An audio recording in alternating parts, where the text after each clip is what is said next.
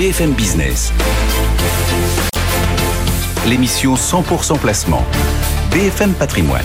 Cédric Decoeur. C'est notre rendez-vous technique du jour avec deux traders pour prendre le pouls euh, graphique de la tendance. Jean-Louis Cussac depuis Perceval Finance Conseil et Andrea Twenny depuis euh, Saxo Bank. Bonjour à tous les deux. Merci d'être euh, au rendez-vous de ce match des traders. Commençons avec vous, Andrea. Comment appréhender un peu les choses dans cette journée qui sera forcément un peu particulière puisque c'est le President's Day aux États-Unis, que les marchés vont garder porte close et donc on est un peu euh, de ce côté-ci de l'Atlantique livré euh, à nous-mêmes. J'imagine que ça aura une influence sur la, tendance, manque de, de volume, de transactions. Oui, en effet, c'est un, un, bon prétexte pour avoir une, une, séance un petit peu de consolidation, une séance où on peut être légèrement en retrait sur les marchés européens. Alors, on avait globalement, hein, depuis le début de l'année, on le voit, des marchés européens qui surperforment, hein, qui sont qui sont vraiment sur une dynamique extrêmement positive. Mais c'est vrai que là, l'absence des investisseurs américains et aussi des volumes hein, qui sont euh, plus faibles déjà depuis la semaine dernière, c'est vraiment un bon prétexte aujourd'hui pour euh, pour avoir un marché qui se traite un cran en dessous. On avait réatteint euh, des, des, des, plus hauts hein, sur sur le CAC, donc c'est pas non plus anormal sur ces niveaux là d'avoir une légère consolidation ce matin et qui pourrait se poursuivre tout au long de la journée. Encore une fois, en l'absence à la fois d'indicateurs, d'investisseurs américains et donc du coup dans des volumes qui sont beaucoup plus faibles. Donc c'est pas c'est pas très très surprenant de voir un petit peu un mouvement de léger retrait comme comme ce matin où on perd 0,2 0,3% sur euh, sur le CAC. C'est rien de bien méchant. Ça risque de s'animer après petit à petit tout au long de la semaine avec des indicateurs qui vont être euh, attendus. On attend les PMI, on attend le compte rendu de la dernière réunion euh, du FOMC et puis on attend aussi euh, l'indice PCE euh, qui qui est aussi une variable très importante pour pour l'inflation au, niveau de au niveau de la Fed. On aura aussi plusieurs speakers. On sait que c'est toujours un thème très important. Inflation politique monétaire des banques centrales. On a cinq speakers du côté de la Fed qui vont s'exprimer aussi cette semaine. Donc il y a quand même encore une fois une semaine très chargée où les thématiques qui dominent en ce moment sur les marchés à savoir inflation et politique monétaire seront encore une fois très très présentes. Il y a un autre sujet qui peut être un sujet de préoccupation sur du court moyen terme, c'est aussi les tensions géopolitiques. On voit euh, qu'il y a des tensions qui sont de plus en plus vives entre les États-Unis et la Chine. On a les États-Unis qui ont mis en garde la Chine euh, contre une aide qui pourrait être faite euh, auprès de la, Russie avec une livraison d'armes.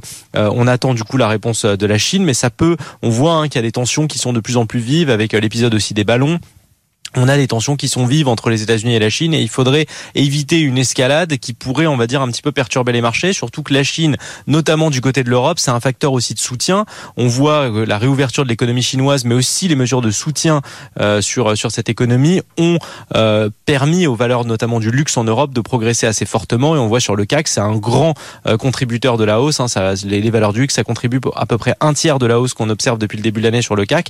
Donc c'est important de maintenir ce rythme au niveau au niveau de ces valeurs du luxe qui ont une pondération très très forte dans le CAC pour poursuivre aussi cette dynamique positive qu'on observe depuis le début de l'année.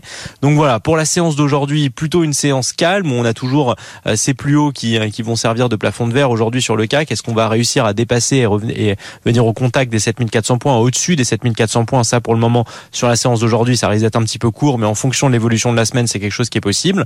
Mais on a encore une fois une séance un peu calme de consolidation potentiellement aujourd'hui qui pourrait se poursuivre jusqu'à la fin de la journée avant euh, peut-être de gagner un petit peu plus en animation avec encore une fois les indicateurs et euh, les, les, événements de la semaine, indicateurs, speakers de la fête qui sont parmi les, les principales euh, les, les, principales les principaux événements qu'on va surveiller cette semaine. Mais attention encore aussi toutefois aux volumes hein, qui sont encore une fois de plus en plus faibles depuis la semaine dernière et qui peuvent provoquer on va dire des mouvements un petit peu erratiques sur sur les marchés notamment sur le CAC. Vision défendue par Andrea Jean-Louis Cussac, du côté de, Perceval Finance Conseil. Comment euh, vous projetez-vous un petit peu dans cette euh, séance marquée, euh, je le rappelle, par l'absence des Américains C'est le President's Day? Oui. Eh bien, je l'aborde de la même manière, c'est-à-dire je cherche à acheter le mieux possible tout de même.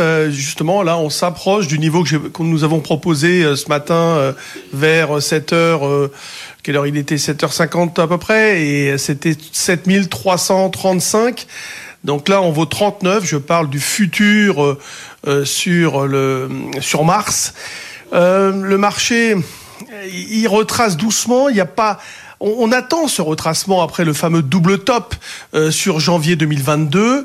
Euh, voilà, on a on a 400 millions d'échangés, c'est pas si mal. Vous savez, il y a beaucoup quand même de d'activités euh, des, des États-Unis qui se fait via en Europe, hein, tout simplement.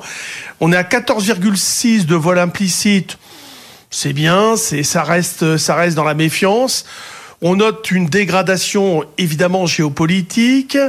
Euh, Andrea l'a signalé. Et je vois aussi que la Banque centrale de Chine a demandé à des banques de, de, ralentir les, prêts euh, parce qu'il y aurait des risques. Euh, on a atteint un record en janvier. Donc, euh, vous savez, on attend beaucoup de la Chine.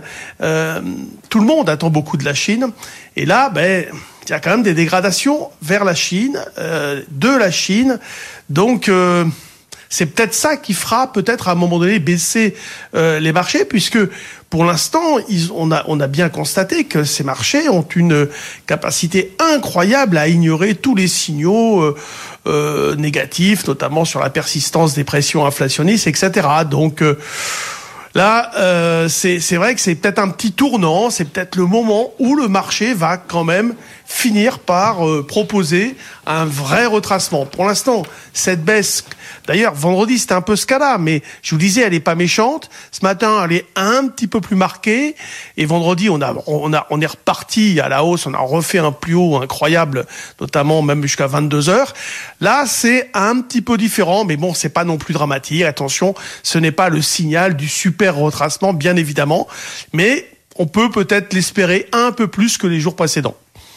Merci à tous les deux. Jean-Louis Cussac, donc Perceval Finance Conseil, Andrea Twenny chez Saxo Bank. On vous retrouve tout à l'heure à 11h30, Andrea.